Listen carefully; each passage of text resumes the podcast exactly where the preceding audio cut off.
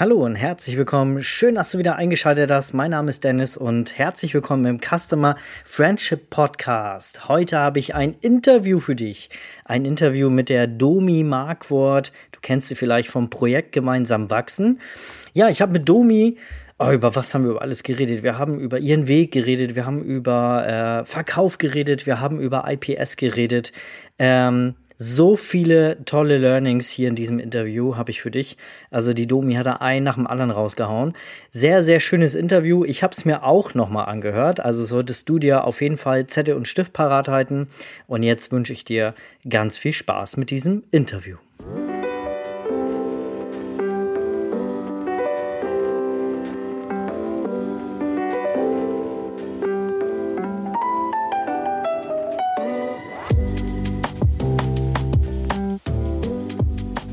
Domi, herzlich willkommen. Schön, dass du im Podcast dabei bist. Endlich haben wir es geschafft. Ja. Und äh, ich habe ein bisschen Angst, dass äh, wir haben ja beide so das Thema äh, Psychologie, wir sind ja so ein, so ein zwei, Ge äh, zwei Geeks, ähm, dass das hier nicht so fachlich wird, aber ich denke, das kriegen wir gut hin, das äh, hier gut zu vermitteln. Ne? Ja, auf jeden Fall, auf jeden Fall. Ich bin ja nicht, nicht diejenige, die jetzt wirklich nur mit äh, fremd, also das ist etwas, das mich persönlich schon immer sehr triggert, wenn jemand zu sehr hochgestochen und zu sehr so unverständlich spricht. Ich brauche jemanden, ich brauche ein Gegenüber, mit dem ich mich einfach verstehen kann. Und selbst wenn ich irgendwo was habe, wo, wo ich sage, oh, das verstehe ich nicht ganz, dann äh, sage ich das auch ganz, ganz klar. Und sowas erwarte ich einfach von, ähm, ja, von, von meinem Gegenüber und äh, auch von mir selbst. Das ist mein, mein großes Ding an mich selbst, ja. Mhm, mh.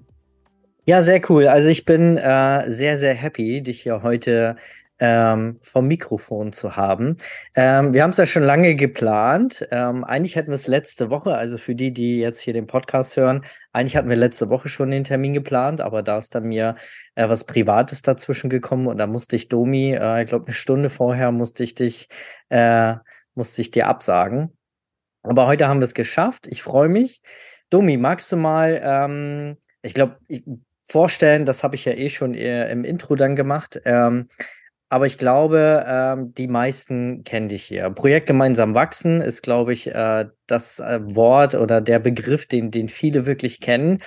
Aber ich würde gern so ein bisschen da können wir auch nachher gerne drüber reden, aber ich würde gerne mal so deinen Weg erfahren. Den habe ich, wir schreiben ja immer mal wieder und voicen uns äh, regelmäßig, aber ich habe tatsächlich auch noch nie so richtig mitgekriegt, wie du so in die Fotografie, wir, wir haben da mal so drüber geredet, aber ähm, wie du so richtig in die Fotografie gekommen bist, glaube ich, darüber haben wir nicht gequatscht, oder? Das kann sein, das war, ich, ich habe ich hab ja diese Geschichten schon so oft so vielen Menschen erzählt. weil die eben äh, so, so ein bisschen anders ist als bei vielen anderen. Wobei viele, viele der Quereinsteiger haben, haben ja auch alle coole Geschichten, finde ich. Du bist ja auch Quereinsteiger, ne? Mhm, ja. Ich war mal im früheren Leben, war ich Einzelnetzkaufmann. Ja, stimmt. Mhm. Ja, siehst du, ich komme ja aus der Pädagogik. Äh, tatsächlich damals auch äh, Psychologie äh, in, in, in, in, in den ganzen Fächern auch mit, mit dabei gehabt. Ich bin eigentlich staatlich anerkannte Erzieherin. Mhm habe ich früher sehr darauf gepocht, dass, dass die ganzen Leute nicht äh, Kindergärtnerin sagen, sondern Erzieherin. Mittlerweile hat sich das total geswitcht, weil ich nicht an Kindern ziehen wollte eigentlich, sondern wirklich eher, eher im Gärtnern wollte. Ja, mit, ja. Äh, ähm, ja, mit, mit begleiten bei ihrem Leben oder auf, auf ihrem Leben, in Werte zu vermitteln, das war damals schon ein ganz, ganz großes Ding für mich, was sich jetzt halt auch schon wieder findet in, in meiner Fotografie, aber das ist schon der Sprung so groß. Ja, eben. Ähm, ich habe eigentlich schon immer sehr, sehr gerne fotografiert. Tatsächlich schon von Kind auf, äh, wie es auch viele anderen Fotografen ähm, haben. Mein großes Problem war damals, ich selbst mochte mich nicht auf Bildern. Und dann bin ich zu meinem Papa hin, habe mir seine große Spiegelreflex geschnappt und habe gesagt, komm, ich mach das. Also da war ich kein kleines Kind mehr, da war ich schon so, dass ich mich artikulieren konnte und äh, dass mein Vater mir auch seine heilige Spiegelreflexkamera äh, anvertraut hat. er hat die immer noch. Das Ach. ist jetzt viele, viele Jahre her. Wir haben sie da, wir haben ja damals noch in Polen gewohnt. Ähm, und ich muss dir sagen, und das ist so krass, sie riecht immer noch so wie damals. Weckt das Erinnerungen in dir? Wahnsinn. Ja. Wahnsinn. Ganz viele Emotionen. Das glaube ich. Und das ist, das ist schon wieder so eins, wo ich denke, es ist so, so, so ein Moment, wo ich dann denke, ah, guck mal, als Fotograf, was du dann deinen Eltern auch alles mitgeben kannst. Auch, äh, ich finde, auch Leinwände oder auch Drucke haben, haben so ihren, ihren Geruch, haben ihre Haptik. Über Haptik haben, lerne ich ja auch ganz viel. Ich, ich mag es, Sachen anzufassen. Ich mhm. schreibe auch ganz, ganz viel noch auf Papier. Ich finde, damit können wir einfach ganz, ganz viel erreichen. Naja, auf jeden Fall war ich als Kind schon ganz, ganz gerne mit der Kamera unterwegs. Aus diesem Grund, weil ich mich auf Fotos nicht mochte, weil ich da immer so unecht rüberkam. Hat mich auch sehr gestört, hat mich aber auch sehr geprägt. Ja, und dann ähm, wusste ich eigentlich in meiner Jugend, dass ich irgendwas mit Kindern machen möchte. Ähm, auch gerne mal mit Jugendlichen und, und Kindergartenkindern. Also habe ich diesen äh, Berufszweig erstmal gewählt und die Fotografie lief irgendwie schon immer so ein bisschen nebenher hobbymäßig dann. Und dann ähm, habe ich meinen jetzigen Mann kennengelernt und der hat damals für eine Partyband fotografiert. Mm, und er war eigentlich mit dieser, mit dieser ganzen Fotografie-Sache, auch was, was Einstellungen in den neueren Kameras anbetrifft, viel eher bewandt als ich. Aber das hat mich total fasziniert, so die, eben diese digitale Fotografie, nicht mehr so die mit den Filmen, was ich äh, früher auch sonst gemacht habe, wobei ich nie selber entwickelt habe. Ja, und dann bin ich da so ein bisschen reingerutscht und habe dann irgendwann quasi seinen Job an dieser Stelle mit übernommen. Also wir waren dann das Fototeam äh, mhm. von Band. Ein äh, schön, schöner Gruß geht hier raus an Party Inside und äh, all, all diejenigen, die uns noch von damals kennen. Ja, und dann, ähm, dann gab es so einen ganz harten Cut in meinem Leben. Ähm, da gab es eine Situation in, im Kindergarten, also als Erzieherin. Ich habe auch dort schon viele Fotos gemacht. Ich habe, äh, damals war das mit dem Datenschutz noch ein bisschen anders als jetzt. Ich habe äh, viele Bilder von den Kindergartenkindern gemacht und habe die den Eltern einfach äh, angeboten, zum Unkostenbeitrag sich äh, Abzüge zu kaufen. Äh, fand ich total toll, fanden die Eltern toll, fanden aber andere blöd. Also andere Eltern fanden es blöd, weil es einfach in anderen Gruppen nicht so die Möglichkeit gab, weil die Erzieherinnen in den anderen Gruppen einfach andere Vorzüge hatten, andere, andere äh, äh, Schwerpunkte. Mhm. Ja, und da gab es einfach ein paar Situationen, die einfach unschön gelaufen sind äh, im Kindergarten. Ähm, das Ende vom Lied war dann, dass ich mit ähm, ein paar psychischen Erkrankungen ähm, in der Therapie landete. Hört sich jetzt total krass an war aber ein, ähm, ja, tatsächlich so ein Wendepunkt und hat mich sehr viel zum Nachdenken gebracht, sehr viel äh, in die Zukunft blickend äh, gerichtet. Und meine Therapeutin sagte damals zu mir, das werde ich nicht vergessen, ähm, sie sieht mich eigentlich nicht mehr so in der Kindergarten, äh, in der Kindergartenarbeit, ähm, sondern eher entweder in was Kreativem oder was mit Jugendlichen. Ähm, ja, und dann ging es eigentlich Schlag auf Schlag. Da hat dann das Universum eingegriffen und das war so mein erster Kontakt zu, zum Gesetz der Resonanz ähm, oder das Gesetz der Anziehung. Manche können sich darunter vielleicht ein bisschen mehr, äh, viel mehr vorstellen. Ähm, dass ich mich auf so eine Chiffre, Chiffre-Bewerbung äh, oder nee, auf ein Chiffre-Angebot beworben habe äh, als Erzieherin und das war dann ähm, äh, eine Kinder- und Jugendpsychotherapeutische Einrichtung. Also das, das hat mir meine Therapeutin damals gesagt. Entweder eben ähm, was Kreatives oder Kinder- und Jugendpsychotherapie. Mhm. Genau. Und da hat mir einfach das Universum diesen Job geschickt. Und da habe ich dann auch angefangen, bin über sieben Jahre drin gewesen, war sehr, sehr eine sehr coole Zeit, habe sehr viel mitgenommen ähm, für meine Weiterentwicklung, ähm, aber auch so dieses auch wieder Wertevermittlung. Ähm, es war jetzt kein, also es war alles andere als ein gut bezahlter Job. Aber so ist es ganz, ganz oft in pädagogischen oder in Pflegeberufen, alles, was so sozial ähm, eingestellt ist, das sind eigentlich meistens die Jobs, die wahnsinnig unterbezahlt sind. Mhm. Ich denke, ein Grund dafür könnte sein, dass diese Menschen einfach diese Jobs so sehr lieben und aus voller Überzeugung mit ganzem Herzen machen. Mhm geht ein Gruß an alle, alle diejenigen, die in Pflegeberufen arbeiten und in ähm, überhaupt in sozialen Berufen. Das ist, ähm, das sind so wichtige Berufe, die die meisten erst wertschätzen, wenn, wenn sie älter sind oder wenn sie selber Pflegefall sind oder wenn sie jemanden pflegen müssen. Oder wenn sie merken, dass es schwierig ist, ihre Kinder selbst zu erziehen. Mhm. Mhm. Ja. Ja, dann kriegt man so ein Bewusstsein dafür, ne? Genau. Mhm. Und dort während dieser Zeit in der Klinik habe ich angefangen, ähm, mich tatsächlich noch mehr mit der, mit der äh, Fotografie auseinanderzusetzen. Ich wurde schwanger und ähm, dann dachte ich, ja, so, so Babys und so fotografieren, ganz, ganz nett und ganz süß und cool und so. Und dann, ja, dann habe ich mein Babybauch das erste Mal richtig selber fotografiert mit, mit, mit äh, Fernauslöser. Äh, habe es dann mit dem Handy versucht, mit dem Funk äh, aus, auszulösen. Das hat aber nicht funktioniert. Ich habe wirklich dann mir wieder diesen Fernauslöser zugelegt. Hm. Ja, und so bin ich dann Schritt für Schritt in der ersten Schwangerschaft tatsächlich sehr gewachsen. Da habe ich die ersten Kontakte zu Photoshop gehabt, ähm, dann irgendwann auch zu Lightroom und ja, so ging das dann Schritt für Schritt und dann kamen irgendwelche Freunde, Bekannte und fragten, ob ich da Fotos machen kann, weil sie haben mal Fotos von mir gesehen, von meinen Kindern oder von meinem Kind damals noch und vom Baby. Ja, und so hat sich das Ganze jetzt dann aufgebaut. Mhm. Mhm. Meinst, meinst du, also ich weiß ja von deiner Arbeit, dass du sehr viel Wert auf äh, die Kommunikation mit anderen äh, Menschen legst, also auch auf die Kommunikation mit den Kunden insbesondere, daher auch der psychologische Part. Meinst du, dass aus der zweiten Ausbildung, die du gemacht hast, also den zweiten Beruf, den du dann hattest, dass du heute nicht so arbeiten würdest, wenn du damals diese Ausbildung äh, nicht genossen hättest?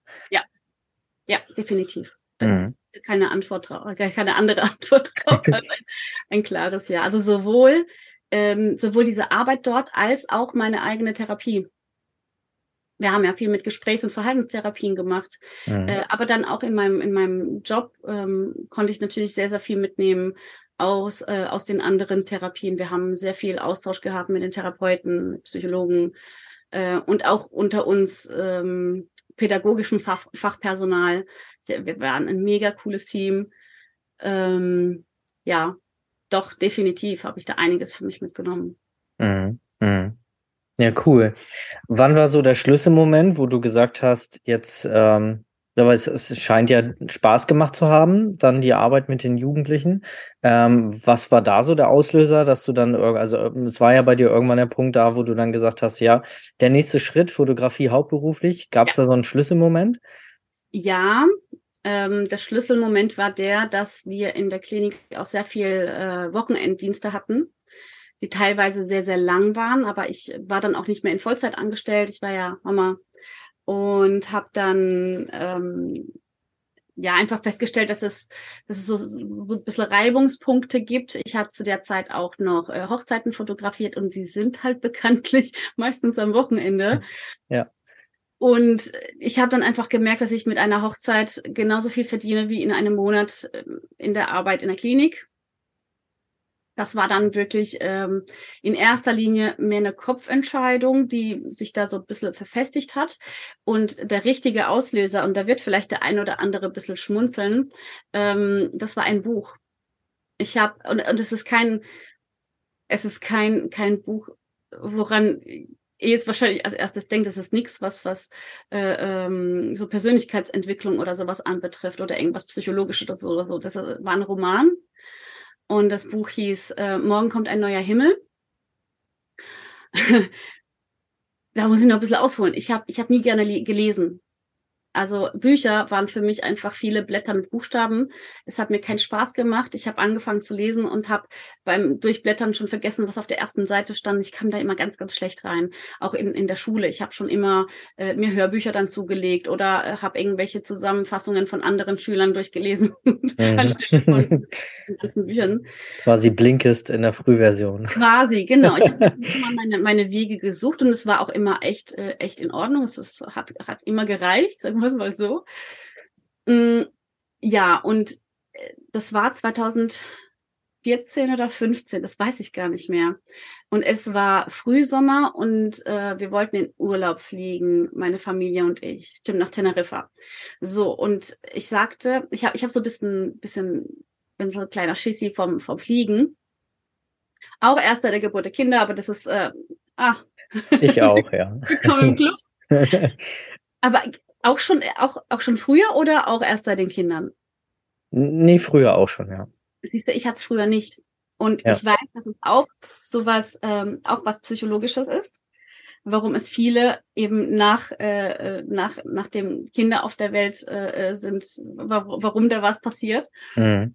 Mm, ja, und dann habe ich gesagt, so, und zur Ablenkung werde ich mir ein Buch kaufen, das ich aber dann durchlesen werde, egal wie dick es ist. Und dann bin ich in, ähm, in eine Bücherei, äh, beziehungsweise in, in äh, Buchladen und habe mir einfach nur diese ganzen Cover angeguckt und habe gesagt, irgendeins wird mich schon ansprechen. Und äh, habe in das eine reingeguckt, ins andere reingeguckt. Und dann hatte ich dieses Buch in der Hand, hat mich angelacht, weil da einfach so ein schöner Baum drauf war. Und äh, dann habe ich so die erste Seite gelesen und das hat mich sofort gefangen. Das hatte ich noch nie zuvor mit irgendeinem Buch gehabt. Also ich bin noch nie zuvor an, an die richtigen Bücher wahrscheinlich gekommen, weil es mittlerweile echt auch ganz anders ist. Ja, und dann habe ich dieses Buch mir gekauft habe angefangen, ähm, eigentlich schon zu Hause ein bisschen zu lesen, wobei ich mich echt zwingen musste, das dann auf die Seite zu legen. Und da ging es darum, dass eine, ähm, dass jemand verstorben ist und da gab's äh, so eine Erb, Erbgeschichte und diese Erbin ähm, würde aber nur, ich weiß nicht, ob ich es so richtig nochmal zusammenkriege, würde nur ihr Erbe eintreten, antreten können, wenn sie so ein paar Aufgaben vorher erledigt hat. Und ich glaube, sowas in der Art gab es schon mal. Ähm, aber das war für mich so eine ganz, ganz, äh, ganz neue Geschichte. Und da ging halt ganz, ganz viel in die Vergangenheit. Und ähm, ja, und ich habe einfach gemerkt, das war dann im Endeffekt so ähnlich, äh, wie, wie, wie es mit einem was bewirkt, wenn man sich durchliest ähm, Big Five for Life. Mhm. Damit kann vielleicht auch der, die eine oder andere schon was anfangen. Wenn nicht, bitte holt euch dieses Buch. ähm, ja, so dieses, was was ist denn mit, wenn, wenn ich am Ende meines Lebens irgendwo dastehe, was, was würde ich denn erzählen? Oder ähm, welche Momente gibt es, wo, wo ich dann denke, warum habe ich es nicht ausprobiert? Mhm. Was, was hätte denn passieren können? Und das ist ja auch das, das ist eine der Fragen, die sich viele am, am Sterbebett stellen, beziehungsweise den, den Vorwurf, den sich selber viele machen. Warum habe ich es nicht gemacht? Warum habe ich es nicht probiert? Und so wollte ich einfach nicht enden. Und das, dazu hat mich einfach wirklich dieses Buch animiert. Und ich wusste, ich will nicht für ewig in einem, einem Beruf bleiben, der mich zwar, was meine Arbeit anbetrifft, erfüllt, aber wo einfach diese Wertschätzung fehlt und wo ich mich dadurch auch vielleicht ein Stück weit selber klein mache mhm. oder klein machen lasse. Mhm. Mhm. Genau. Und dann dachte ich, mit, mit, mit Fotos kann ich nicht nur, nicht nur mich selber glücklich machen, ähm, das, das habe ich dann wirklich an die zweite Stelle gestellt, aber ich kann so viele Familien glücklich machen.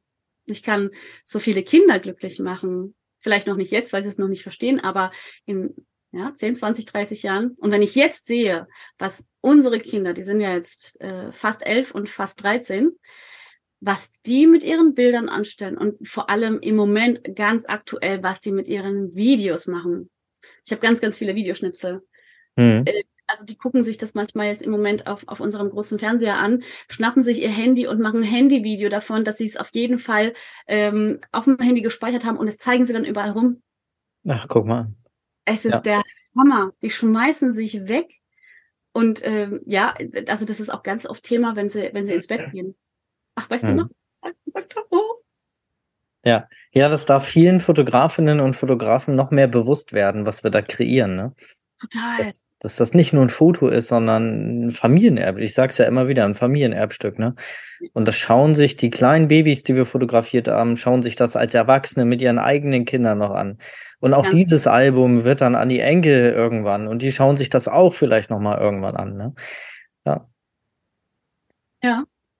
Aber ja. das war also dieses, dieses Buch war wirklich damals der Auslöser für mich, dass ich gesagt habe, so und jetzt ganz oder gar nicht. Mhm. Mhm. Und dann voll Karacho rein, oder? Ja, also es war, es war wirklich eine ähm, sehr emotionale Kündigung. ähm, ja, aber ich, ich habe ich hab gewusst, dass das, ich habe es dann gespürt. Also erstmal war es eine Kopfentscheidung und dieses Buch hat es mir dann bestätigt, weil also diese, dieser, dieser kleine Samen im Kopf, der war vorher schon da. Dieses mhm. Buch hat es mir nochmal bestätigt, okay, es ist jetzt der richtige Zeitpunkt. Und dann kam noch eine, äh, eine Therapeutin, die sagte, weißt du was, ich glaube nicht, dass du das Buch ausgesucht hast. Ich glaube, das Buch hat dich ausgesucht, weil es genau zur richtigen Zeit am richtigen Ort war. Und mhm. das ging natürlich sehr, sehr tief. Das war, das war für mich die absolute Bestätigung, dass ja. das Weg ist und der richtige Zeitpunkt, auch um diesen Abschnitt abzuschließen. Ich habe immer noch mit zwei meiner Kollegen äh, sehr engen Kontakt, ähm, wobei also nachdem ich gegangen bin, ich glaube ein Jahr später war dann keiner aus diesem Team mehr da. Sind alle alle gegangen. Ja, guck mal an. Sollte so sein, ne? Das Universum hat schöne Grüße geschickt. Ganz genau. Ja. Ganz genau. Dein Herz hat es dann äh, nachher noch unterstrichen. Ja, ganz ja. fett, doppelt. Ja. ja, und dann ging es los mit dem eigenen Studio. Mhm. Dann, ähm, wie, wie, war da so der Weg? Äh, hast du dann recht schnell was gefunden? Das oder musstest ja, du ein bisschen suchen? Oder? Hm. Ja, nee, gar nicht. Ich musste nur ein paar Treppenstufen hochgehen. Ach so, bei euch zu Hause? Genau, genau. Ja. Also wir haben hier wirklich das Glück, dass wir in einem großen Mehrfamilienhaus leben und äh, auch vermieten.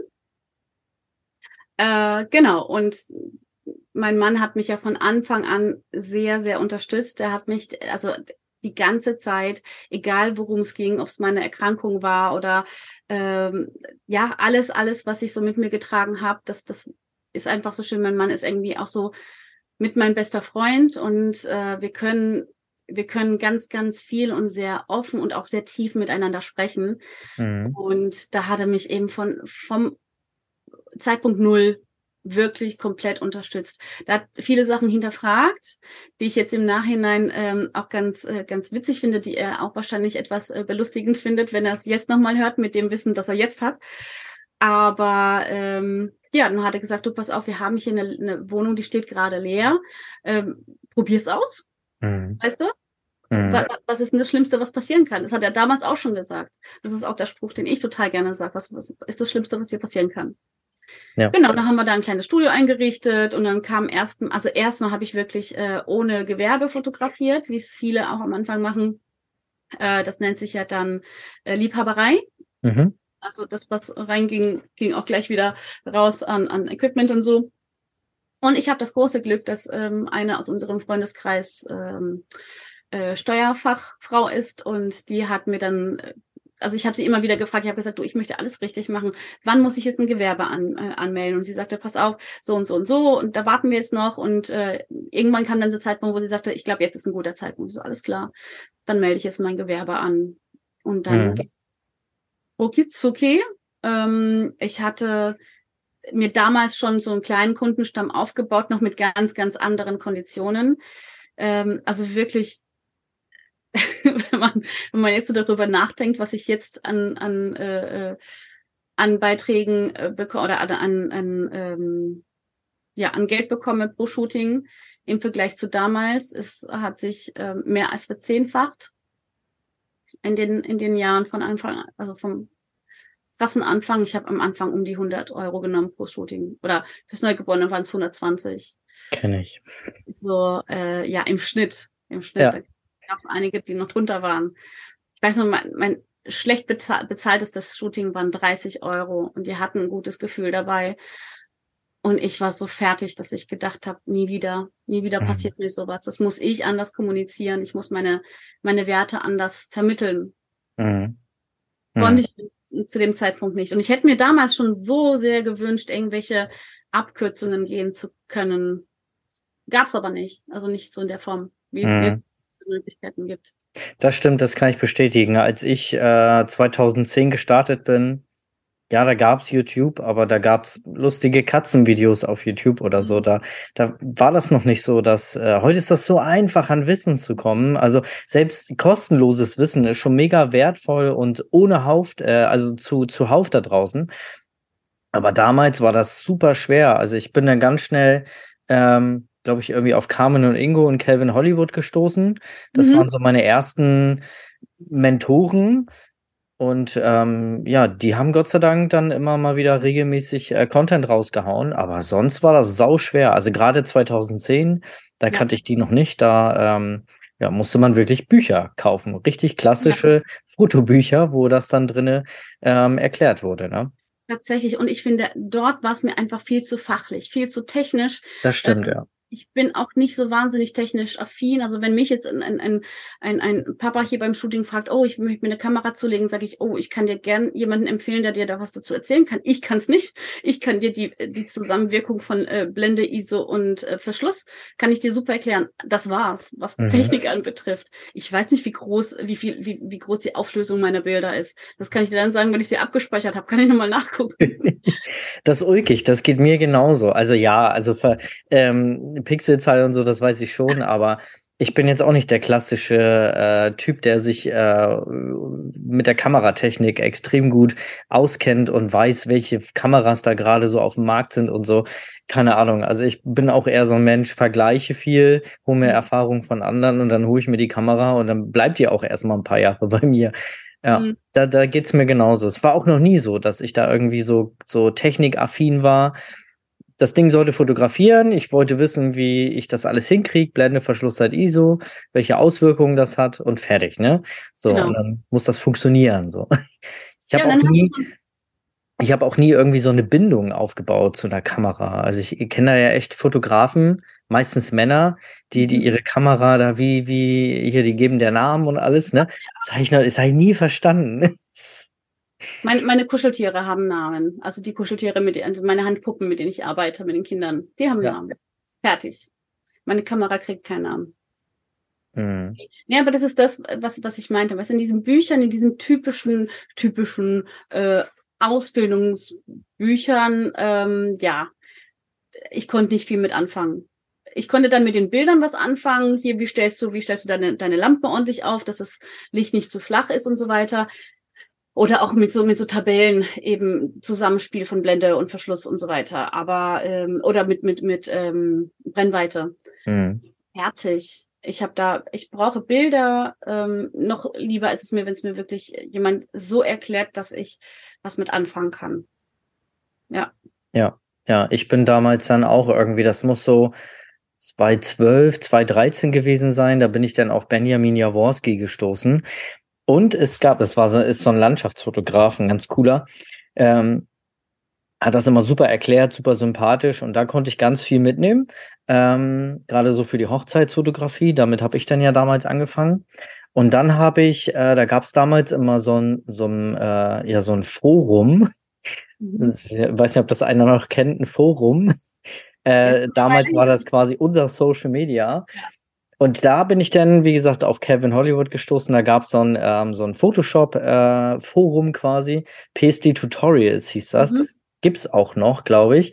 Mhm. Ähm, und Sorry. da bin ich dann an Kevin Hollywood gestoßen. Und dann bin ich darüber, habe ich dann Blende 8 kennengelernt. Mhm. Die haben mit Galileo Design damals zusammengearbeitet. Jetzt heißen die auch wieder ganz anders. Und die hatten damals immer so ein so ein Videoblog quasi, so eine Art Videopodcast. Und da haben die dann einmal im Monat immer irgendwie ein Video zu irgendeinem Thema rausgebracht. Und das hat mich äh, ganz doll geprägt damals. Da fing ja. das so langsam an, ja. So ähnlich wie so ein YouTube-Kanal von. Ja, genau. Ja, ja. genau. Ja, ja. Ja, ja cool. Also ich, bin, ich, bin, ich bin ja, was Weiterbildung anbetrifft, äh, bin ich relativ zügig auf Creative Life gestoßen. Das große Problem dabei war halt mein Schulenglisch. Ich hatte nur mein Schulenglisch, aber ich hatte einfach keine andere Möglichkeiten in dem Moment. Ähm, ja, dann habe ich das halt durchgezogen, habe hab da teilweise nächtelang, weil es ja alles mit dieser Zeitverschiebung, ich bin ja sowieso Nachtvogel, habe da teilweise wirklich die komplette Nacht durch, durchgesuchtet nach äh, diesen Livestreams aus, mhm. äh, ja, meistens aus Amerika. Ja, ja, cool. Ja, so hat jeder irgendwie seine, seine Wissenskanäle gehabt, ne? Ja, ja. Domi, jetzt bist du ja bekannt also so habe ich dich jedenfalls kennengelernt. Äh, das kann ich mal kurz erzählen. Ich habe ja meine Facebook-Gruppe. Einstieg in die Neugeborenen-Fotografie. Link findet ihr in den Show Notes. Ähm, dort, als ich die damals gegründet habe, da waren so die ersten tausend Leute drin. Jetzt sind wir, glaube ich, bei dreieinhalb oder so. Das ist schon echt mhm. Wahnsinn. Ähm, und da hatte mal jemand gefragt, ähm, wo, wo äh, über Bildpräsentationen. Und da fiel äh, deiner und äh, der Name von Lydia. Ähm, ihr müsst mal IPS schauen. Äh, da müsst ihr da, Domi und Lydia, die haben Kurs, da müsst ihr mal bei denen vorbeischauen. Und dann äh, ich sage, IPS, was ist das denn? Ne? Gegoogelt, ah, okay, In-Person-Sale, quasi Bildauswahl, also Produktbestellung mit dem Kunden gemeinsam. Okay, musst du mal, musst du mal reingucken. Und seitdem und ich glaube, das geht auch vielen anderen so. Seid ihr so quasi die, ihr beide seid so die, die den Fotografen irgendwie das IPS beigebracht haben. Und das, was ich mir, das habe ich dich nie gefragt, Domi, aber jetzt mal ein guter Rahmen hier. Wie bist du vor allen Dingen ähm, selber darauf gekommen, irgendwann, also hast du schon immer IPS gemacht oder hast du auch Online-Galerie, Preispakete gut ist und ähm, wie bist du da hingekommen? Das wollte ich mich schon immer, habe ich mich schon immer gefragt.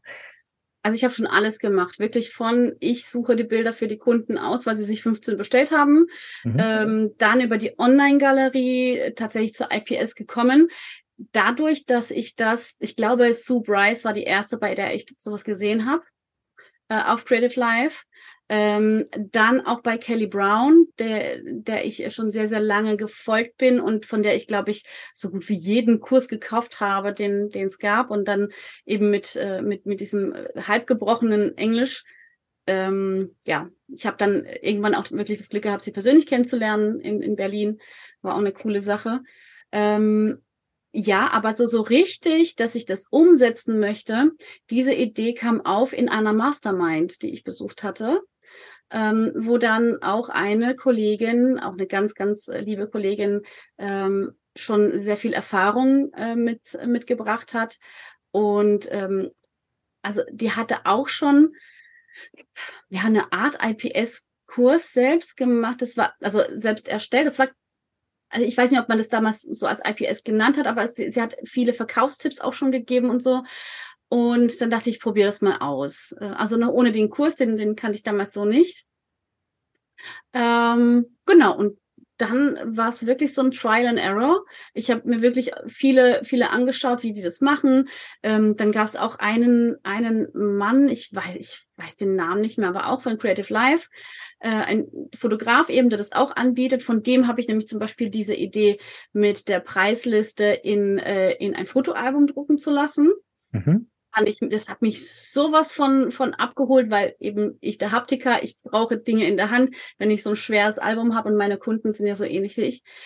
Ähm, das hat mich einfach absolut, ab, absolut geflasht. Und dann habe ich mir eben von, von allem so ein bisschen was rausgepickt und dachte so, das äh, probiere ich jetzt auch. Und äh, Lydia war damals in der, in der Mastermind auch mit dabei und dann meinte sie, ja, das probiert sie jetzt auch aus. Und so haben wir relativ zeitgleich tatsächlich damit angefangen und sind dann in der Mastermind, ich glaube, ein Jahr drauf war das. Das war dann eine andere Gruppenkonstellation. Ähm, da haben wir beide unabhängig voneinander die Idee gehabt, so einen großen Kurs zu erstellen, einen großen IPS-Kurs mit unseren ganzen äh, Erfahrungen. Und in dieser Mastermind haben wir einfach auch festgestellt, wie krass unterschiedlich wir arbeiten. Also abgesehen von unserer Fotografie, die ist ja wirklich, äh, ne, also weiter auseinander kann man, glaube ich, glaube ich, gar nicht sein. Ich voll im dunklen Stil, sie voll in diesem hellen und viel Boho und so. Das ist ja gar nicht meins. Ich mag diesen Stil auf Fotos, aber es ist nicht meine Art zu fotografieren. Lichtsetzung komplett anders. Mhm. Ähm, dann auch die ganze Herangehensweise. Ich meine, du kennst den Kurs. Ähm, das, das, das war so, so der Moment, wo wir dann gesagt haben, naja, eigentlich lohnt es sich ja fast gar nicht, wenn jeder so einen eigenen Kurs hat, lass uns das zusammen machen. Ja, und dann hat es eingeschlagen wie eine Bombe. Ja, ich habe ihn auch gekauft. Und das ist, ich habe das äh, in dem, in dem ähm, Interview mit Lydia habe ich das auch schon erzählt. Das ist der, das einzige, also für mich, heute weiß ich, okay, ähm, da, äh, damals war das für mich echt noch ein Riesenpreis. Mhm. Und äh, es war für mich ein Hochpreisprodukt und das ist seitdem also es war, kam davor und danach nie wieder vor, dass ich innerhalb von 24, also nicht mal 24 Stunden ein Hochpreisprodukt gekauft habe, weil ihr mich sofort abgeholt habt. Äh, das hat alles gepasst. Die äh, Landingpage, ähm, wo das alles erklärt wurde. Okay, da spielte auch Social Proof mit rein, weil ihr halt auch in der Gruppe vorgeschlagen wurdet und da so ein gewisser Vertrauensvorschuss auch kam. Aber das war sofort, muss ich haben muss ich haben, ne? äh, weil das hat mich nicht mehr losgelassen. Und dieser Kurs, ich habe den auch am Anfang wirklich durchgeballert. Äh, ich glaube, innerhalb von drei Tagen hatte ich den durch, habe aber gemerkt, dass ich kaum was äh, behalten habe, ne? wie das halt so ist, wenn man etwas durchballert. Ne? Ähm, und habe mir den dann nochmal in Ruhe und ich habe mir den später sogar mit meiner Auszubildenden nochmal äh, nach äh, später angeguckt, weil ich wollte, dass sie auch nochmal so eigene Interpretation mit reinnimmt, ein, ein, äh, eigene äh, in Inspiration. Mhm. Mensch, äh, schweres Wort. Und ähm, da habe ich dann so richtig angefangen, das Ganze umzusetzen. Und das hat wirklich ma damals mein ganzes Business umgekrempelt. Also ich habe wirklich noch vorher ganz klassisch drei Preispakete, alles in die Online-Galerie, alles unbearbeitet, nur Helligkeiten korrigiert, Bilder bestellt, zack, retuschiert, per E-Mail rausgeschickt, nächster, ne? Mhm. Ähm, und das hat wirklich alles über den Haufen geworfen. Ich habe äh, mich danach, ja, alles gedreht. Ich habe mich danach immer mehr damit beschäftigt, ähm, ja, so unbewusst eine Kundenreise zu kreieren. Das, was heute mein Hauptthema ist, Kundenreise, das war so der Startschuss dafür, euer IPS-Kurs, ne? Also Wahnsinn. Wow. Ach, das sind, das sind natürlich Worte, die, ach, das sauge ich jetzt alles so auf, das ist so schön. Ja, also ich, ich merke immer wieder, es, weißt du, es, es gibt ja auch, ähm, es gibt ja auch die Fotografen, für die ist diese Online-Galerie total gut. Mhm. Die sind gar nicht fürs IPS geeignet, weil die einfach so ihr, eher so ihr Ding durchziehen. Aber du bist halt einer von denen, die ähm, seine Berufung als, als Dienstleister folgen. Und ähm, das ist ja, das ist ja das, das ganz Besondere. Und das ist, das ist das. Mm, und ich glaube, das ist das große Geheimnis. So, die, dieser, dieser große, große Unterschied zwischen solchen Fotografen und solchen Fotografen. Da meine, meine ich nicht schlechte und gute oder äh, niederpreisige und hochpreisige. Du kannst auch, äh, du kannst auch mit Online-Galerie hochpreisiger Fotograf sein. Aber du bist ein anderer Fotograf. Du bist mehr Künstler als der Dienstleister dann. Mhm. Ja, ja. So Sachen wurden mir dann oder werden mir dann auch immer wieder klar. Ähm, und alles hat seine Daseinsberechtigung. Es gibt auch die Kunden, die sind auch überhaupt nicht für IPS gedacht oder gemacht oder ja, geeignet. Das sind in dem Fall nicht meine Wunschkunden. Meine Wunschkunden möchten gerne nochmal herkommen und äh, die feiern das und die feiern das, wenn wir einfach zusammen sind. Und äh, das ist auch so dieser Energieaustausch, der dann auch stattfindet. Ja, ja. Super schön. Ja, ich liebe das auch. Also ich will es nicht mehr anders haben. Seit mhm. ich das erste Mal hatte, dass äh, selbst Papa mitgeweint hat mhm. beim IPS-Termin. Also ich will es nie wieder anders haben, ne? Weil es einfach so ein schöner Moment ist und vor allen Dingen dadurch, dass man nochmal diesen zweiten Kontakt hat, der ja nochmal genauso emotional ist wie das Shooting selber, ähm, dadurch, dass sie dann die Fotos das erste Mal sehen und ich dabei sein darf, dass äh, in dem Moment, wo sie die Bilder sehen, was man ja sonst nur so bei Hochzeiten hat, ähm, ja, ähm, baut das nochmal mehr Vertrauen zu den Kunden auf und und ein viel innigeres Verhältnis. Also deswegen bin ich auch wirklich der Meinung, also ich muss jetzt, also es ist nicht so, dass meine Kunden alle Freunde sind und ich mit denen eine Woche nach dem Shooting alle feiern gehe und die hier sonntags mit Familie einladen oder so nicht. Aber aber ein freundschaftliches Verhältnis zu haben, das unterstützt IPS, ähm, dass man wirklich eine, eine gute Kundenbindung hat und ähm, Kunden dann ja auf einer freundschaftlichen Basis ähm, zu Stammkunden macht. Ne? Und dafür ist IPS wirklich gut geeignet. Und das ist auch das Grundprinzip von, von IPS, ne? Diese, dieser um, Kontakt mit den Kunden, die Kommunikation, ne? Ganz genau, in person, in, ja. in person sales, genau. Ja, ja, genau, ja. Ja, ja ich liebe es auch total und ich ähm, wie gesagt, ich kann Fotografen verstehen, die auch mit ihren Kunden gar nicht, gar nicht so dicke sein wollen. Die ähm, einfach gerne so dieses, dieses äh, professionelle, die, die, die äh, professionelle Kühle, ich, ich den professionellen Abstand auch irgendwo ja, haben wollen, genau. das, diese Distanz, ne? Klar, hängt ja auch von der Branche ab, ne? Das auch noch. Äh, wobei mhm. ich kann mir schon auch vorstellen, dass das auch äh, selbst in der Familienfotografie, was ja eigentlich eher mit ganz, ganz viel familiären äh, Dingen abläuft, dass es auch da diejenigen gibt, die da eher sehr kühl sind und so eben professionell bleiben wollen, die sich eventuell sogar noch siezen. Das mhm. gibt es irgendwie gar nicht. Nee, könnte. Kann ja. ich mir gar nicht vorstellen. Ne? Nee, nee. Ähm, jetzt habe ich meinen Faden so ein bisschen verloren. Passiert mir immer wieder. Ach, vielleicht kommt es ja später nochmal.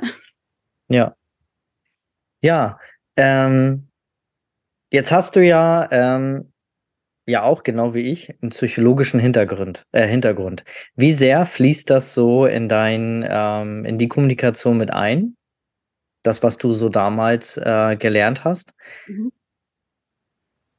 Also ähm, die Klinik war ja nicht der einzige Raum, wo ich das so für mich ähm, für mich mitgenommen habe.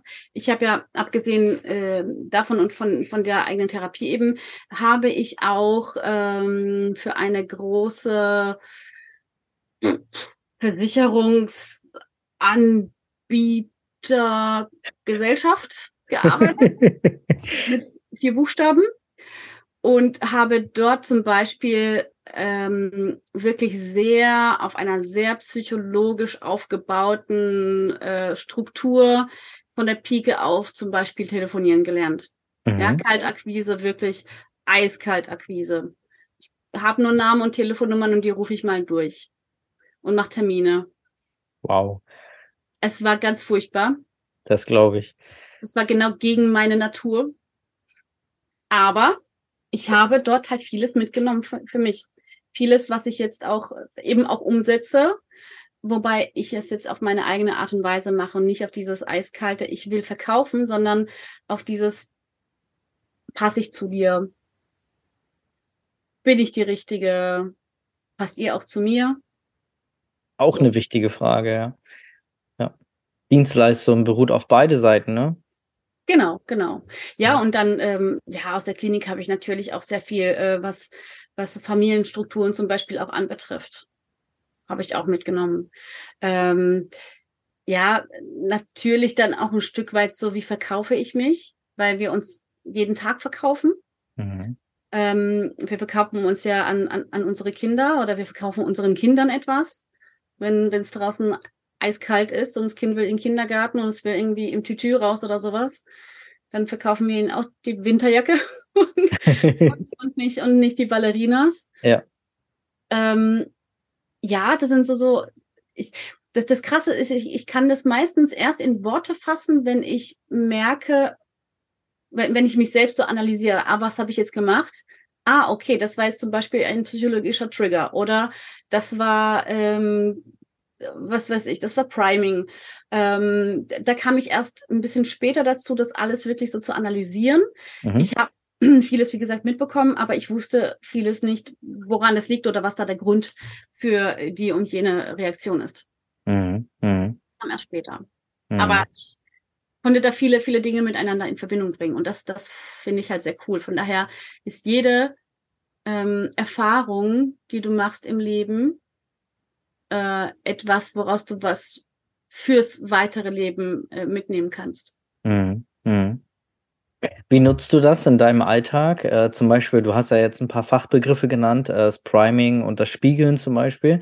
Wie, wie nutzt du Priming bei dir im, in, in dem Mitte, Miteinander mit deinen Kunden? Ähm, naja, also da habe ich jetzt gerade tatsächlich kein, kein richtiges Beispiel dafür. Passiert wahrscheinlich unterbewusst schon, ne? Eig ja, eigentlich ja. schon. Also mhm. ich, ich, weiß nicht, ob, ob äh, die Zuhörer und Zuschauer was mit Priming anfangen können. Das ich, ist ja.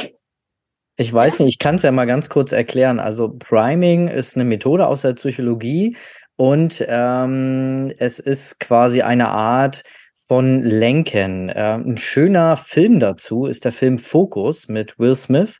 Äh, kann ich wärmstens empfehlen. Die, äh, die Situation im Footballstadion.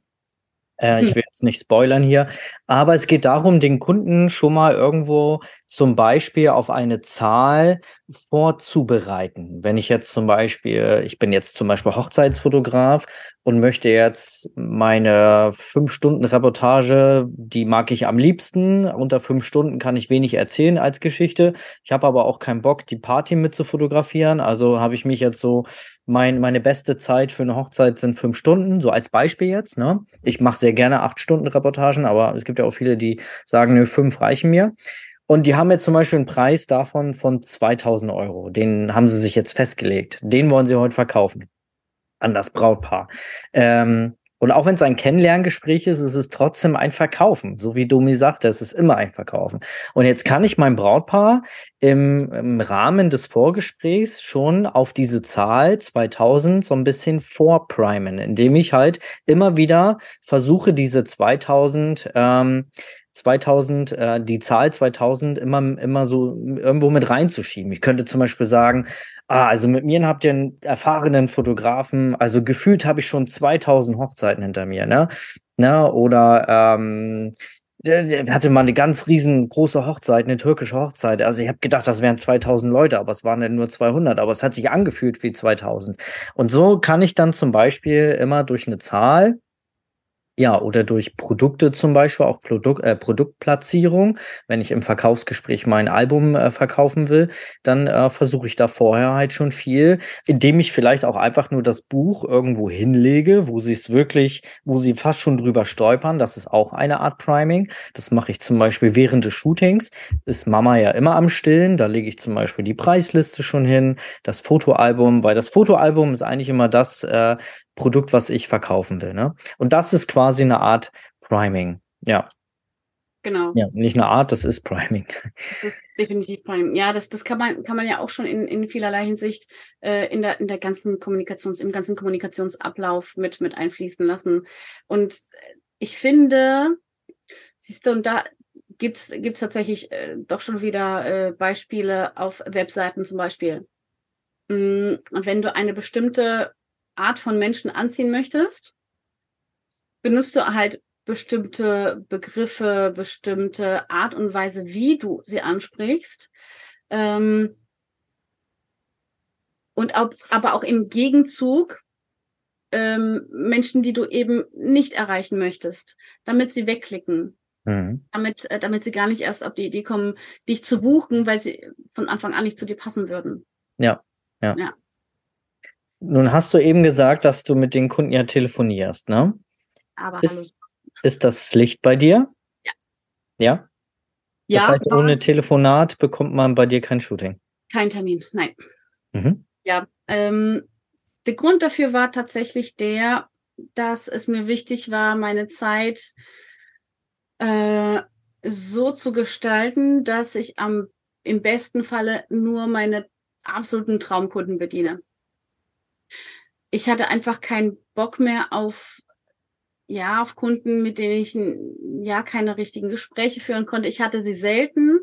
Ähm, also gerade so diese kühlen Kunden zum Beispiel, die für viele Fotografen wahrscheinlich genau die Traumkunden wären. Ähm, ja, das war einfach nicht meins. Und mir ist es auch nie wichtig, vorher zu wissen, was für ein krasses Auto sie fahren oder äh, was weiß ich, ähm, ja, wie, wie, viel, wie viel Geld sie haben. Mir ist es aber wichtig, dass sie äh, bestimmte ähm, Werte verfolgen, die mir eben auch wichtig sind. Mhm. Und das sind so die, mh, mm, also gerade das Telefonieren, finde ich, ist die, die, die beste Möglichkeit. Persönliches Gespräch wäre natürlich auch möglich. Aber warum ich telefoniere, kann ich auch gleich noch dazu sagen, warum ich das einem persönlichen Gespräch vorziehe. Mm, das ist aber diese Möglichkeit, meine Kunden ähm, relativ schnell, relativ gut kennenzulernen und ja, so, so ein bisschen schon am, am Telefon ein bisschen mehr in die Tiefe zu gehen. Natürlich sie auch ein Stück weit zu primen. Was ist Ihnen wichtig bei einem Fotografen oder worauf sollten Sie aufpassen, wenn Sie mich jetzt nicht wählen, wenn Sie dann jemand anderen äh, sich raussuchen. Und da hatte ich auch schon die ein oder anderen, die dann ähm, erstmal abgesagt hatten, weil preislich habe ich nicht so sehr in ihr Budget gepasst, mhm. die aber dann noch zwei weitere Fotografen angeschrieben haben ähm, und sich da so gar nicht sicher waren, ob sie da gut aufgehoben wären, gerade was Thema Sicherheit und Handling mit dem Baby und so anbetrifft, dass sie sich im Endeffekt doch nochmal bei mir gemeldet haben und äh, ja, dann total glücklich waren, dass sie doch einen Termin bekommen haben. Und dann war da auch der Preis gar, kein, gar keine Frage mehr. Mhm. Ja, und der Grund, warum ich ein Telefonat einem persönlichen Vorgespräch vorziehe, ist der, dass es mir immer wichtig ist, dass immer beide mit anwesend sind, der werdende Papa und die werdende Mama, beide. Mhm. Ähm, und da ist es halt persönlichen Termin zu finden ein bisschen schwieriger, weil meistens einer von beiden immer noch am Arbeiten ist ähm, oder vielleicht ist auch schon ein Geschwisterkind da ähm, und ich mache meine meine Telefontermine immer, immer abends, sodass wirklich die Geschwisterchen alle im Bett sind, Mama und Papa sind entspannt und dann rufen sie mich an, während sie auf der Couch sitzen und einen Tee trinken oder äh, ja einfach noch schön zusammensitzen. Mhm. Ja, ja, ich sage ja immer, äh, eigenes Business, eigene Regeln, ne? Your business ja. rules, ganz genau. Was sagst du den Leuten, die sagen, oh nee, äh, telefonieren, ah, das ist nicht so meins. Ich höre das ja auch immer mal wieder an meinen Coachings. Ja. Ähm, was, was sagst du? Ich äh, hab, ich fühle da voll mit. Komplett 100 Prozent. Wie gesagt, ich habe ja mal für diese große Firma mal gearbeitet und ich habe, nachdem ich dort das letzte Mal den Hörer aufgelegt habe, ich habe ja teilweise telefoniert, da standen mir die Leute im Rücken und haben zugehört, ob ich das richtig mache, beziehungsweise ähm, da waren dann Neulinge da, die einfach gucken sollten, wie das Ganze funktioniert.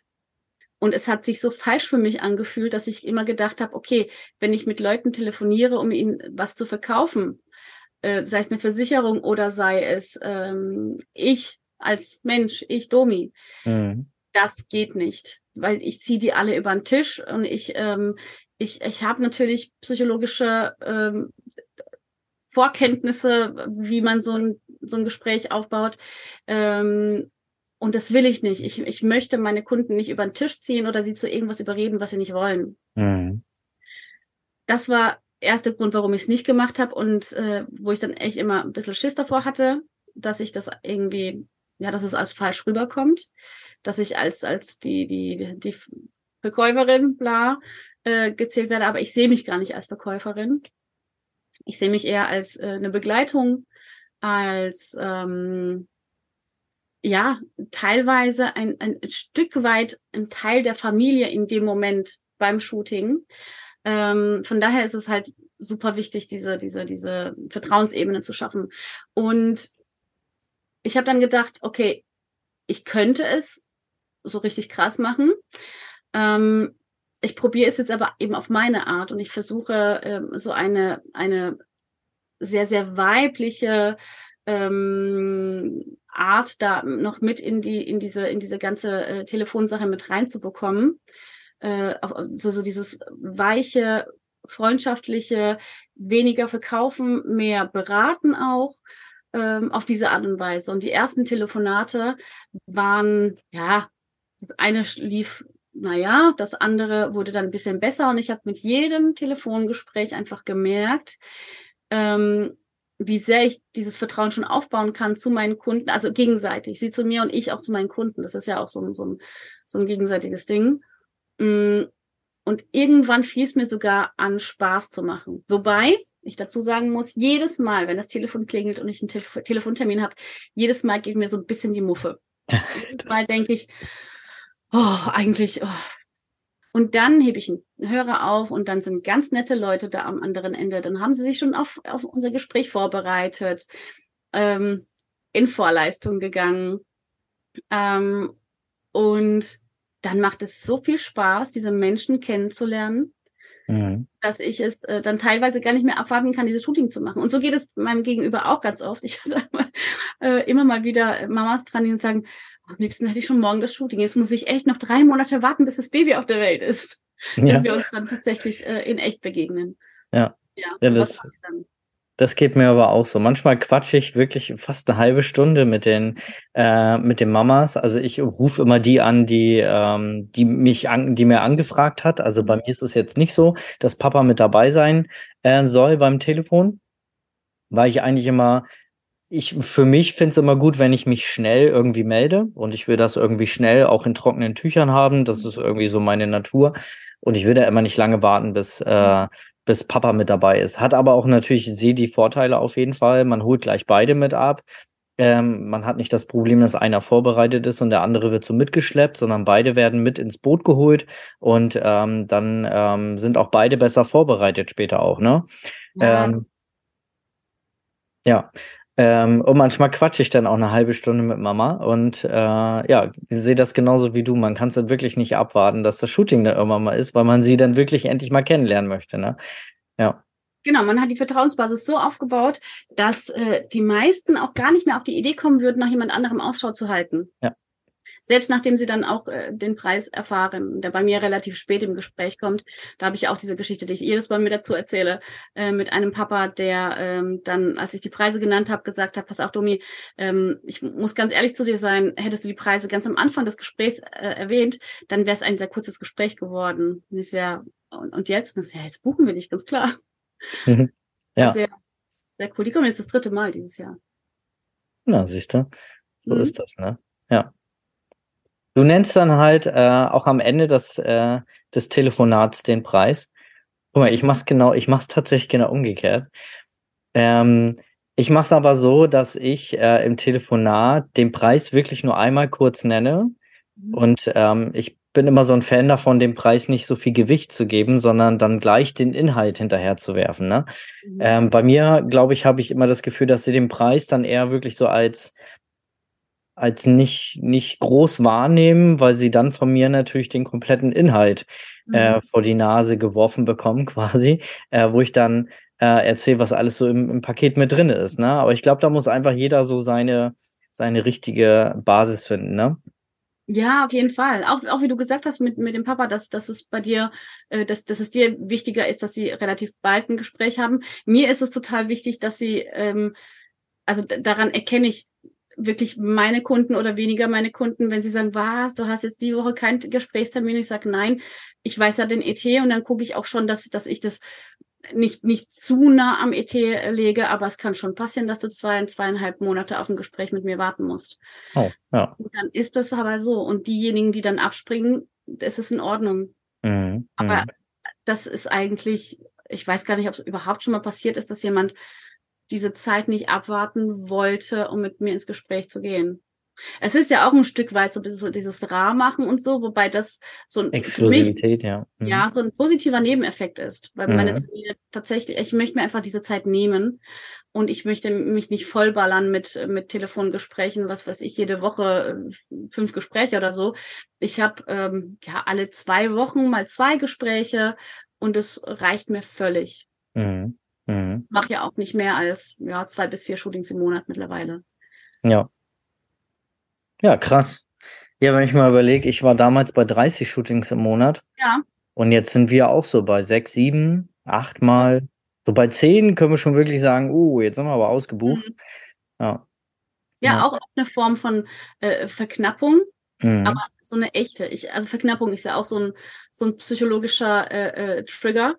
Ähm, wobei ich da immer sehr, sehr aufpasse mit, ähm, ja, wie, wie verknappt wird. Es gibt ja diese, diese echte Verknappung und diese, ich mache mich halt noch rarer, als ich eigentlich bin. Und da ist auch, da, da gibt es ja auch diese Kunst des richtigen Weglassens.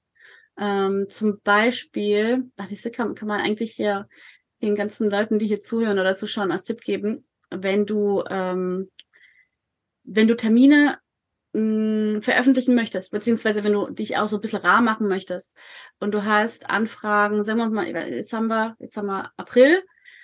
Ich krieg tatsächlich jetzt schon die Anfragen für September, Oktober Babys, ähm, habe aber zwischendrin auch noch ein bisschen, ein bisschen Luft was ja gar nicht schlimm ist. Aber dann sage ich nicht, ähm, oh, ich habe hier und hier noch was frei, sondern hey Leute, es kommen jetzt schon die Anfragen für ähm, August, September. Mhm. So. Ja. Natürlich wissen sie nicht, dass die anderen Termine noch frei wären oder dass da einfach noch ein bisschen, ein bisschen Luft ist, aber sie wissen, es ist schon, schon ziemlich weit äh, im Voraus etwas geplant. Ja. Oder auch so dieses Ausgebuchtsein. Äh, das war auch etwas, was, was ich auch ganz, ganz oft benutzt habe. Leute, ich bin ausgebucht, die nächsten zwei, drei Monate bin ich komplett ausgebucht. Natürlich ist für die einen ausgebucht sein mit 30 Terminen im Monat oder in der Woche.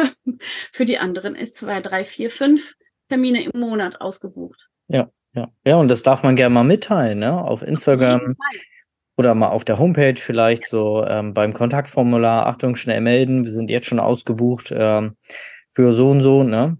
Ja, genau. Genau, Aber wie gesagt, immer, immer ehrlich bleiben. genau. Denn das kommt sonst in irgendwann in irgendeiner Form wieder zurück. Hm. Hm. Und wenn du einmal ein Vertrauen ähm, verloren hast, dann ist es sehr, sehr schwer, wenn überhaupt möglich, äh, das wieder aufzubauen. Ja. Dumi, nun hast du ja auch das Projekt Gemeinsam wachsen. Ja. Auch da habe ich mir schon des Öfteren mal die Frage gestellt, seit wann du das hast. Äh, du hast das ins Leben gerufen damals? Ja. Mhm. Ähm, lustigerweise habe ich erst vor zwei Wochen geguckt, wann wirklich der Starttermin war. Und es war sehr schwierig, das jetzt im Nachhinein nochmal äh, äh, zu schauen, wann das genau gestartet hat. Weil, also in, in meinem Kopf war diese Idee eigentlich schon ja, paar Wochen, nachdem ich die ersten Videos auf Creative Life gesehen habe, weil ich mir dachte, was für eine geile Plattform und sowas gibt's aber in Deutschland noch nicht. Also habe ich mich erstmal auf den Weg gemacht, das war, weiß nicht, 2014, 13, sowas, und äh, wollte schon mal Angebote einholen, was es mich denn kosten würde, so eine Plattform auf die Beine zu stellen. Ähm, Livestreams zu veranstalten mit Zuschauern womöglich noch, die dann eben gratis gestreamt werden, aber nur eben für die Zeit des Streams und danach äh, verkauft werden können mit unterschiedlichen mhm. Coaches und dieses gemeinschaftliche, das fand ich immer so schön. Und ich dachte, in Deutschland gibt sowas nicht. Also habe ich mir ähm, die ersten ähm, Angebote eingeholt und dann hieß es, ja, pro Livestream wäre mal so ja, um die 100, 100k ungefähr. Und ich dachte, oh. alles klar. Wow. das wird es nicht sein, das äh, packe ich einfach nicht und dann, äh, da hätten wir einen einzigen Livestream. Nein, geht nicht. Also habe ich mich weiter, äh, habe mir weiter den Kopf zerbrochen und da ich eine Scanner-Persönlichkeit bin und viele, viele, viele Ideen auf mich einprasseln und ich die manchmal ganz schlecht nur sortieren kann. Ähm, ich sitze im Moment auch wieder auf meinem Ideenstuhl, das ist, äh, das ist auf einer Wasserader, das ist ganz übel, aber äh, deswegen versuche ich immer mal wieder meine Gedanken zu sortieren. Ähm, genau, habe ich alles Mögliche an Überlegungen gehabt, habe alles zu Papier gebracht. Inwiefern könnte ich wirklich eine, eine Plattform, ein, ein, ein irgendwas aufbauen, wo viele Fotografen was von haben. Ähm, und in erster Linie habe ich mir gedacht, selbst wenn ich gar nichts damit verdiene, selbst wenn ich da meine Zeit noch rein investiere und rein gar nichts dabei zurückkommt, allein schon dieser Gedanke, Fotografen zusammenzubekommen, die dieses Konkurrenzdenken nicht so ausgeprägt haben, das wäre für mich halt mega, weil, und da habe ich auch wieder meine eigene Geschichte, nach diesen ganzen Forensachen, die waren ja eigentlich noch ganz, noch ganz in Ordnung. Äh, wenn du im Forum was gefragt hast, war eigentlich echt noch nett. Mhm. Ähm, aber dann gerade in diversen Facebook-Gruppen, ähm, da haben sich halt Leute echt gegenseitig in der Luft zerrissen. Ähm, gerade wenn du als Anfänger oder als Quereinsteiger womöglich äh, irgendwelche Fragen stellst und äh, dann äh, hieß es gleich noch, äh, oh, mach doch eine Ausbildung, mach doch eine Fotografenausbildung. Ich habe auch eine Ausbildung gemacht oder meinen Meister gemacht oder äh, buchen Workshop. Nicht sehr, würde ich gerne, aber wo könnt ihr mir wenigstens dahingehend helfen? Ich war nie diejenige, die kein Geld in die Hand nehmen wollte, um sich weiterzubilden. Ähm, aber ich kam gar nicht dazu, das so zu äußern, weil ich ganz oft wirklich angegriffen wurde. Nicht immer, mhm. aber echt oft. Und das hat mit mir ähm, Folgendes gemacht. Ich habe mich einfach nicht mehr getraut, Fragen zu stellen in den Gruppen. Ja, und da habe ich einfach gemerkt, wie sehr dieses Konkurrenzdenken ausgeprägt ist, gerade in der Familienfotografie, was ich ganz, ganz schlimm fand, weil wir ja als Familienfotografen eigentlich emotionale Menschen, liebevoll, wir wollen diese, diese ganzen tollen Gefühle einfangen und so. Und dann kommen solche, genau das Gegenteil von schönen Gefühlen dabei rüber. Mhm. Ja, und dann dachte ich, ich mache jetzt mein eigenes Ding in irgendeiner Form und so hat sich das Ganze dann ergeben. Und die Geburtsstunde, also tatsächlich die Seite, als sie, äh, als sie online ging, äh, das Projekt Gemeinsam wachsen, das hieß damals noch gar nicht Projekt Gemeinsam wachsen, sondern war auf einer, auf einer Unterseite von meiner Homepage, äh, von meiner Fotografen-Webseite. Äh, ähm, das war der 16.02.2019. Hm. Und dann ging es relativ zackig, dass ich ähm, andere Fotografen angeschrieben habe, ob sie nicht Bock haben, da ein bisschen mitzumachen. Äh, und die ersten Produkte, da wurde ich auch so ein bisschen ins kalte Wasser geschmissen. Deswegen war ich so in Zugzwang, da was aufzustellen. Äh, waren von der Stefanie Richards das ähm, All-in-One Action Set, äh, dieses Bildbearbeitungs-Action Set für Photoshop und ihre ähm, ihr Videokurs zum Thema äh, Babyretusche. Mhm. Ich war damals eine der Testerinnen für ihre Produkte und sie wollte einfach äh, gar nichts mehr damit zu tun haben, weil sie sich total verändert hat, was Fotografie anbetrifft und in eine ganz andere Richtung gehen wollte und auch mit diesen Produkten gar nichts mehr so ähm, anfangen wollte. Und dann meinte ich, ja, du, du musst die aber irgendwo weiterverkaufen, weil es arbeiten schon so viele hunderte ähm, von Familienfotografen äh, mit, mit diesem Aktionsset. Und die sind alle mega zufrieden. Wir haben so viele äh, Rückmeldungen, auch wenn, wenn jetzt gefragt wird in, in Facebook-Gruppen, ja, hier kennt jemand Babyretusche, bla bla, irgendwie ein Helfer eben oder Aktionen oder so, das wird immer wieder erwähnt, immer wieder erwähnt. Also es ist wirklich, es, es hat, hat schon einen gewissen Stand. Und ähm, dann hat, dann hat sie mich damals gefragt, ob ich jemanden kenne, der sowas verkaufen würde. Und da habe ich tatsächlich an zwei Leute gedacht. Und irgendwann kam es mir so, da fiel es mir so wie, wie Schuppen von den Augen und dachte, okay, das war im Dezember 2018 und ich sagte, okay, und das ist jetzt für mich der Punkt, wo ich sage, okay, ich mache jetzt mein eigenes Ding. Ähm, dann habe ich ihr diese, diese zwei Produkte, Produkte komplett abgekauft mit, äh, mit den ganzen Lizenzen. Und seitdem ist das ein Produkt von, also die ersten beiden Produkte von Projekt Gemeinsam wachsen. Hm. Ja, dann ging es ja rucki zucki. Ja, mittlerweile sind es ja echt viele, ne? Also es ist Wahnsinn. Ja, wir haben bei Digistore mal geguckt, es sind über 100 Produkte, die dort gelistet wurden von uns. Ja, Wahnsinn. Also Verkaufsprodukte, abgesehen äh, von den Gratisprodukten, das sind ja auch nochmal über 30 oder 40. Wir werden jetzt demnächst mal aussortieren. Wir machen so einen Frühjahrsputz. Ähm, aber es sind schon einige. Ja, und du bist ja auch mit einer unserer Coaches.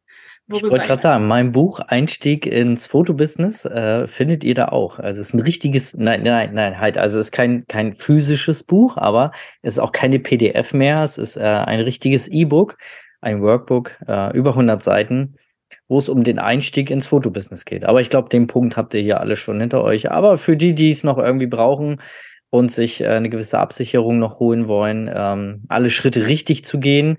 Ne, die blauen Typen, die, die mir folgen, die wissen ja, das sind die blauen Typen. Äh, die Eulen, äh, Zahlen, Daten, Fakten, für die ist das Buch perfekt. das kriegt ihr auch über, über den Store vom Projekt Gemeinsam wachsen. Und viele, wirklich viele kostenlose Produkte, ne? Ja. ja, und auch äh, gerade gerade dieses Buch finde ich, das ist das ist wieder so eins, das eben heraussticht, weil es genau das Gegenteil von den Büchern ist, die ich damals nicht lesen konnte, weil es mir einfach zu fachlich war. Mhm. Du hast da einfach dieses Fachwissen in so eine normale Sprache gepackt, äh, die die die man auch wirklich verstehen kann und das äh, finde ich mega. Und es gibt sogar noch ein Video äh, damit ja. bei, eine, eine Aufzeichnung von einem Online-Seminar damals, ja. Ja. Schön. Domi, ich danke dir. Ich glaube, wir sind, sind wir über eine Stunde. Ich glaube, wir haben, ich glaube, das ist das erste Interview, was ich über eine Stunde. Aber das habe ich schon schon fast erwartet, Domi, mit dir. ich habe eigentlich gedacht, dass es noch psychologischer wird, aber äh, ich glaube, äh, wir haben das alles immer gut erklärt. Domi, wenn man ähm, von dir noch mehr wissen möchte, wo findet man dich überall? Übrigens, das, was Domi jetzt alles erzählt und auch die Buchempfehlungen, da waren ja ein, zwei dabei, findet ihr alles in den Show Notes nachher. Ja, super. Genau, also mich findet man äh, oder kontaktiert mich äh, total gerne, äh, entweder über Instagram, da am allerbesten unter Projekt Gemeinsam wachsen, ein, einfach alles zusammengeschrieben, äh, oder bei Telegram. Da bin ich unter Domis Blickwinkel zu finden. Ähm, ja, oder halt auf unserer Webseite natürlich www.projekt-gemeinsamwachsen.de. Da findet ihr den Link wahrscheinlich auch unten in den Show Notes. Sehr schön. Domi, ich danke dir für deine Zeit, für deine ganzen äh, Erfahrungsberichte, dein Weg. Also ich finde das immer mega spannend, ähm, von den äh, Fotografinnen äh, immer zu erfahren, wie, wie, wie sie es so gemacht haben, wie der Weg so war. Ne? Da kann man sich immer viel ableiten und sich Inspiration holen. Ja, vielen Dank, dass du da warst. Vielen, vielen Dank für deine Einladung. Das ist ja auch was äh, ganz Besonderes. Ich fühle mich echt geehrt, dass ich hier sein durfte. Dankeschön. Gut, ja. ihr Lieben. Dann auch euch. Äh, vielen Dank, dass ihr bis zum Ende zugehört habt. Ähm, ja, folgt gerne der Domi. Ähm, ich folge ihr auch. Äh, da passiert immer ordentlich was auf Instagram. Ja, ansonsten, ähm, ja, hören wir uns in der nächsten Folge. Macht's gut. Schöne Restwoche. Bis dann. Tschüss. Ja.